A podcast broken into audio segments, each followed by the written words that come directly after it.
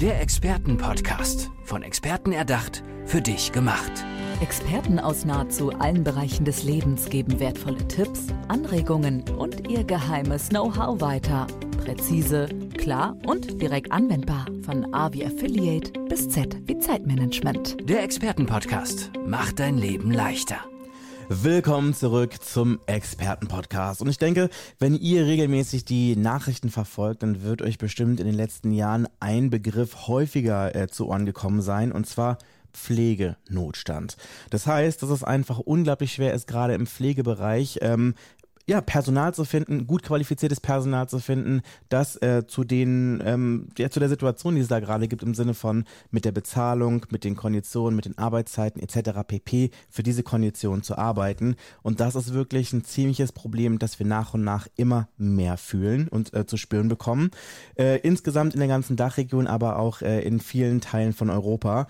Aber es gibt nun ja, eine gute Nachricht. Ich habe einen Gast, der sich auf jeden Fall auf die Fahne geschrieben hat, da auf jeden Fall für Lösungen zu sorgen. Es ist Gerhard Freischer. Schön, dass du hier bist. Vielen Dank für die Einladung, freut mich. Lass uns ganz kurz über dein Themengebiet sprechen. Du bist äh, Experte für Leadership im Gesundheits- und Sozialwesen. Wie bist du denn dazu gekommen, das zu deiner Mission zu machen? Gute Frage bin seit über 30 Jahren in dem Bereich tätig, sowohl an der vordersten Front wie auch ähm, in mancherlei Führungsrolle. Und dabei war es unübersehbar, wie chronisch und massiv teilweise die Unzufriedenheit beim Personal vorherrscht. Gleichzeitig sind auch die Engpässe bei Führungskräften unübersehbar und ja, es gibt keine Lösung, die wirklich matcht mehr bekommt man den Eindruck, Eindruck, als ob man die eine Seite gegen die andere ausspielen würde. Hm. Also ich kann da aus eigener Erfahrung äh, sprechen. Ich kenne ziemlich viele Menschen, die in der Pflege arbeiten und die mir wirklich erzählen, was für furchtbare Arbeitszeiten die haben. Es fällt immer mal irgendjemand aus, man wird gerne mal angerufen, hey, kannst du vielleicht heute noch und da? Und dann gibt es Komplikationen mit dem Urlaub und eigentlich ist alles total unterfinanziert, es sind nicht genug Leute da, es ist wirklich total stressig und man kommt regelmäßig so an den eigenen Rand der Belastung. Und auch ähm, im Sozialwesen kenne ich das. Zum Beispiel, in meiner Familie sind alle, bis auf mich, Sozialarbeiter, Sozialarbeiterinnen. Und auch irgendwie die Vorleistung, die man treffen muss, um da in diesem Bereich arbeiten zu können. Man muss wirklich ein Studium mittlerweile dafür abgeschlossen haben. Äh, die Universitäten fragen nach einem unglaublich hohen NC, mit dem man teilweise schon fast Medizin studieren könnte. Also je nachdem, an welcher Universität man da studieren möchte. Und äh, dafür ist dann im Verhältnis das Gehalt, das man verdienen kann, gar nicht mal so attraktiv, muss man ganz ehrlich sagen. Ähm, deswegen ist es auf jeden Fall ein Thema, was mich und auch mein Umfeld und ich natürlich auch, denke ich, auch bei euch vielen, die gerade hier zuhören, äh, dass das auf jeden Fall ziemlich beschäftigt. Ähm, lass uns ganz kurz mal über deine Arbeit sprechen. Wie genau sieht die aus? Was machst du da? Derzeit bin ich in der Schweiz nach wie vor in einer Klinik tätig und äh, arbeite selber auf der Anästhesie, also habe immer noch den direkten Kontakt zu Patienten einerseits wie auch zu meinen Kollegen und Mitarbeitern und auch in mancherlei Gespräch mit Führungskräften bekomme ich schon mit, was deren tägliche Anliegen sind. Mhm. Äh, Gleichzeitig bin ich auch im, äh, in der Gründerszene unterwegs und sehe, wie viele äh, Menschen um die 50 sich eine berufliche Alternative wünschen. Und die begleite ich teilweise, und es werden immer mehr, in äh, darin, ihr zweites Standbein aufzubauen, ohne dass sie jetzt gleich den Job hinschmeißen müssen. Und äh, es ist noch sehr spannend, wie die immer noch für ihre Arbeit brennen. Mhm. Es ist also mehr wie nur ein Job. Sie wollen, aber sie haben nicht die Anreize, um das auch langfristig durchzustehen. Und manche, und das ist, sind die erfreulichen Erfolgsgeschichten, die starten dann richtig durch. Die entdecken dieses Unternehmerische in sich und äh, vernetzen sich diesbezüglich auch als neue Akteure in diesem Bereich. Das heißt, wir generieren so auch ähm, Mehrwerte im Bereich Gesundheit und Soziales, ohne dass jetzt die wirklich auch zusätzlich im Arbeitsmarkt stranden würden. Mhm. Lass uns vielleicht noch mal ganz kurz einen Schritt zurückgehen. Was sind denn so die Herausforderungen, auf die du vor allem triffst? Also wir hatten jetzt ja gerade schon darüber gesprochen, dass eine Bezahlung ganz oft ein Problem ist, dass die Arbeitszeiten teilweise ziemlich unattraktiv sind im Verhältnis zu dem, wie die Bezahlung ist. Was sind da noch so Themen, die an dich herangetragen werden? Ähm, der Kittel brennt wirklich in Richtung Working Poor. Es haben die Leute immer mehr das Gefühl, dass sie das Leben mit diesem Aufwand nicht mehr äh, so bestreiten können, wie sie sich das wünschen. Äh, gerade in, in, einer wirtschaftlich unsicheren Zeit. Äh, wir können ruhig die Katze aus dem Sack lassen und von einer Weltwirtschaftskrise sprechen, die sich gewaschen hat und die sicher nicht so schnell vom Tisch sein wird äh, machen sich natürlich auch die Leute Gedanken, wie ihre Altersvorsorge ausschauen wird. Und hier wird, äh, ich arbeite in der Schweiz, da gibt es natürlich ein ganz anderes Vorsorgesystem, aber auch hier sind aufgrund der steigenden Lebenshaltungskosten und so weiter, es ist unverhältnismäßig, was mhm. hineingesteckt wird und was unterm Strich vielleicht herauskommen könnte. Und das verunsichert natürlich in einem immer höheren Maße und äh, lässt die Leute sehr wohl darüber nachdenken, welche Alternativen auch in diesem Bereich möglich sind. Hm. Das trifft ja eigentlich auf beide Teile zu von deinen Themen. Also zum einen natürlich im Gesundheits-, aber auch im Sozialwesen.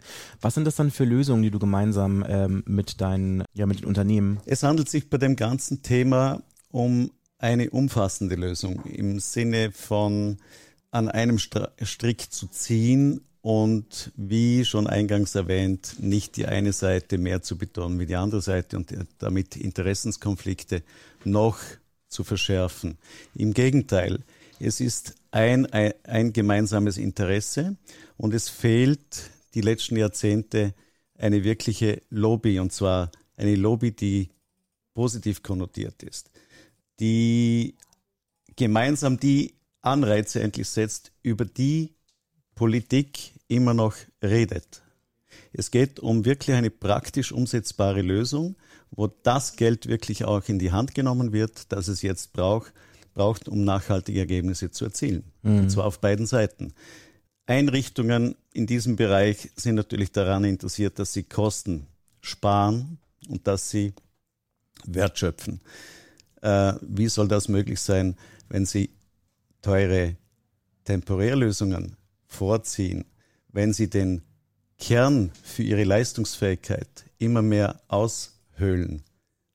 Das ist sehr ineffizient, das Ganze. Und äh, mir liegt daran, dass es wirklich eine wirksame Lösung gibt, mit der weniger Aufwand und mehr Ertrag wieder möglich ist. Mhm. Du hast es ja gerade auch angesprochen, dass es so politisch gesehen auf jeden Fall äh, vor allem an einer ähm, organisierten Lobby fehlt. Und das ist wirklich auch der Punkt, den ich gar nicht so verstehe, weil das Sozialwesen und das Gesundheitswesen sind ja wirklich Dinge, die unglaublich wichtig und einfach unverzichtbar für uns als Gesellschaft sind. Ich habe das auch gerade zu dir vorhin im Vorgespräch kurz gesagt, dass jeder von uns wird mal irgendwann alt, jeder von uns wird mal irgendwann krank.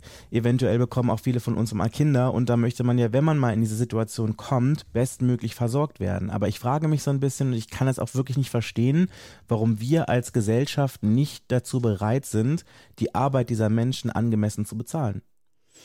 Gute Frage. Ich denke, bisher hat die direkte Verbindung oder der direkte Dialog äh, an der Schnittstelle Wirtschaft, Politik und Betroffener im Gesundheits- und Sozialbereich gefehlt oder war unzureichend. Und hier gibt es sehr wohl eine Schnittstelle, die möglich ist, äh, wo dialogische Lösungen stattfinden und äh, ein Berufsbild neu verstanden wird, neu entwickelt wird, zeitgemäßer verstanden und auch entwickelt ähm, und vor allem frischen Wind hineingeblasen wird. Äh, ich denke da zum Beispiel an äh, neue Entwicklungen, neue Technologien, mit denen sehr wohl, ohne auf die menschenwürdige Versorgung zu verzichten. Im Gegenteil, ähm, eine Arbeitsentlastung stattfinden kann, der Komfort erhöht werden kann, zusätzliche Servicemöglichkeiten äh, bestehen, dass man bisheriges, was sich bewährt, mit Neuem, Sinnvollem verbindet. Mhm. Gerhard, du hast jetzt vorhin ganz kurz schon darüber gesprochen, dass du mit deinen Klienten zukunftsfähige und auch nachhaltige Optionen bzw. Möglichkeiten erarbeitest. Lass uns da nochmal vielleicht ein bisschen mehr drauf eingehen. Mhm, sehr gerne. Ja, es macht natürlich schon Sinn, sich von vornherein zu überlegen, wie gelingt es uns, ein Modell zu entwickeln und das in die Praxis zu implementieren, ähm, das weniger kostet und mehr Umwegrentabilität generiert. Ganz klar, und zwar auf allen Seiten. Einerseits die Anreize setzt, wie besseres Einkommen, familienfreundlichere, flexiblere Arbeitszeitmodelle, die nicht den Konflikt verschärfen Familie, Arbeitgeber und Arbeitnehmer.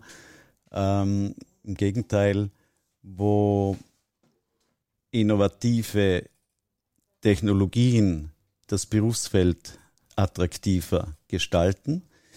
Äh, denkt da zum Beispiel an den verstärkten Einsatz von Telemed, das ist ja nichts Neues, das kennen wir ja alle. Also es bedeutet quasi für die, die es jetzt nicht kennen, die gerade zuhören, dass man quasi über das Mobiltelefon, über Internet, also vielleicht auch über einen Laptop, über das iPad mit einem Arzt, einer Ärztin telefonieren kann, um dann zum Beispiel erst, was ja vielleicht sogar spannender für Menschen in ländlicheren Regionen sind oder Leute, die vielleicht nicht so mobil sind, dass die quasi sich sozusagen äh, von zu Hause aus oder wo auch immer sie gerade sind, bei einem Arzt, bei einer Ärztin vorstellen können und ihre von ihren äh, Leiden berichten können, richtig?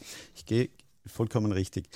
Ich gehe aber noch einen Schritt weiter und zwar äh, geht es um den gesundheitlichen Aspekt genauso wie um den wirtschaftlichen. Mhm. Der wirtschaftliche ist einfach eine traurige Wahrheit, dass die Leute sich einfach finanziell immer schlechter aufstellen. Das ist das Problem und sie wissen nicht, was sie tun sollen.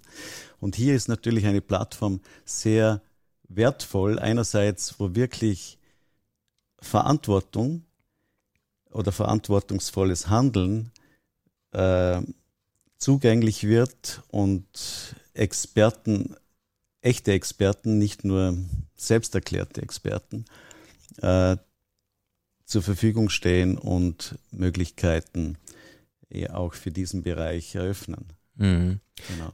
Du arbeitest ja quasi in der ganzen Dachregion, also Deutschland, Österreich und der Schweiz. Siehst du da bei deinen, ähm, wenn du quasi mit einem Unternehmen zusammenarbeitest, beziehungsweise mit einem Krankenhaus, mit einem sozialen Unternehmen, siehst du da regionale Unterschiede? Kann man da irgendwie sagen, dass es in Deutschland irgendwie anders gehandhabt wird, wie beispielsweise in der Schweiz oder Österreich, oder ist das doch alles sehr ähnlich? Es ist sehr ähnlich, ja. Es, ist, es gibt sicher regionale Unterschiede, aber die sind dann eher in den städtischen Bereichen zu suchen, je nachdem, wie sie budgetär aufgestellt sind, öffnen sie sich auch für eine äh, Thematik, die jetzt nicht so auf der politischen Agenda zu oberst steht. Mhm. Was ich ganz spannend finde, ist, du hast jetzt ja schon gesagt, dass du, glaube ich, seit mehr als drei Jahrzehnten ähm, Krankenhäusern und auch äh, Unternehmen im Sozialwesen auf jeden Fall zur Seite stehst mit Rat und Tat. Kannst du dich an einen Moment oder eine Situation erinnern von einer Erfolgsgeschichte, die du mitgeschrieben hast, äh, wo du sagst, das hat mich irgendwie besonders beeindruckt und da, äh, da bekomme ich immer noch Gänsehaut, wenn ich überhaupt darüber nachdenke? Ja, ich bin natürlich während dieser Zeit mehr auf der Schiene der Mitarbeiter unterwegs gewesen und äh, habe jetzt natürlich andere Möglichkeiten, auch Führungskräfte immer mehr zu unterstützen. Ähm, eine Erfolgsgeschichte ist zum Beispiel eine, eine junge Dame um die 50, die äh, alleinerziehend war und deren Mutter selber äh, betreuungsbedürftig war. Ja, wie sollte sie jetzt neben ihrem Vollerwerb, der eh nicht so viel abwirft, wo noch äh, ausstehende Rückzahlungen äh, sie beschäftigt haben und gleichzeitig sie ausgepowert war, wie, wie sollte sie sich jetzt da besser aufstellen? Und äh, da sind wir ins Gespräch gekommen. Lange Rede, kurzer Sinn, sie ist heute selber eine selbstständige äh, Unternehmerin oder eine Unternehmerin, richtigerweise, die ihr eigenes Team aufgebaut hat, die sich freispielen konnte, die wirklich Lebensqualität gewonnen hat, die nicht mehr länger äh, darauf wartet, dass irgendjemand ihr vielleicht einen guten Dienstplan schreibt oder dass, ihr, dass sie vielleicht ein besseres Almosen wie früher erhält. Im Gegenteil, sie ist sehr zufrieden, sie ist sehr dankbar und sie hat eine berufliche und persönliche Perspektive gewonnen. Das sind so die kleinen Erfolgsgeschichten, die immer häufiger stattfinden. Das erfreut mich einerseits, aber es ist mir noch zu wenig. Mhm. Also ich höre hier gerade raus, dass du nicht nur mit Krankenhäusern und Unternehmen zusammenarbeitest, sondern natürlich auch mit ähm, Privatpersonen. Was sind da normalerweise Projekte, die du mit denen zusammen angehst? In erster Linie lade ich Sie ein, dass Sie einfach mal ein unverbindliches Gespräch suchen und sich, wenn das das Thema sein sollte, sich beruflich neu ausrichten können. Weil ihnen fehlt gerade in diesem Bereich oftmals die, ja, überhaupt einschätzen zu können, dass es auch in dem Beruf geht, sich neu auszurichten. Ähm, dann gibt es eine Plattform demnächst, werden wir, werden wir die äh, freischalten, in der sie gemeinsam mit Führungskräften aus der Wirtschaft wie auch aus dem Gesundheits- und Sozialwesen gemeinsame Lösungen für den Arbeitsmarkt, für ein besseres, attraktiveres Berufsfeld gestalten können. Das heißt, ihre Erfahrungen, ihre Ideen in neue Impulse umsetzen können und dabei auch partizipieren. Also sehr spannende Geschichte, die wir so im Zwei-Jahres-Zeitraum angehen und die wir breit ausrollen wollen, und zwar mit wirklichen Entscheidern aus, dem, aus der Wirtschaft und dem Arbeitsmarkt. Ja, und da hoffen wir natürlich auch auf die breite Unterstützung von Politikern. Das hört sich auf jeden Fall sehr spannend an. Da drücke ich auf jeden Fall ganz fest die Daumen dafür. Äh, wie können Menschen jetzt sagen, ich würde gerne mit Gerhard Freischer zusammenarbeiten, mit dir in Kontakt treten? Also wo findet man dich am besten? www.freischer.com oder www.zukunftskonzept.com oder einfach einen Anruf und wir sind in Kontakt. Das hört sich auf jeden Fall sehr einfach an. Würde ich auf jeden Fall empfehlen. Ähm, möchtest du vielleicht an der Stelle noch äh, ein paar letzte Worte, ein paar, ja, paar legendäre letzte Worte hier an unsere Zuhörerschaft richten? Ja, haltet durch, schaut nach vorn, teilt mit uns die Vision und vor allem die Lösung. Ihr Wir freuen uns. Ihr habt es gehört, das sagt Gerhard Freischer. Schön, dass du hier bei mir im Podcast gewesen bist. Herzlichen Dank für die Einladung. Der Expertenpodcast. Von Experten erdacht, für dich gemacht. Wertvolle Tipps, Anregungen und ihr geheimes Know-how. Präzise, klar und direkt anwendbar. Der Expertenpodcast macht dein Leben leichter.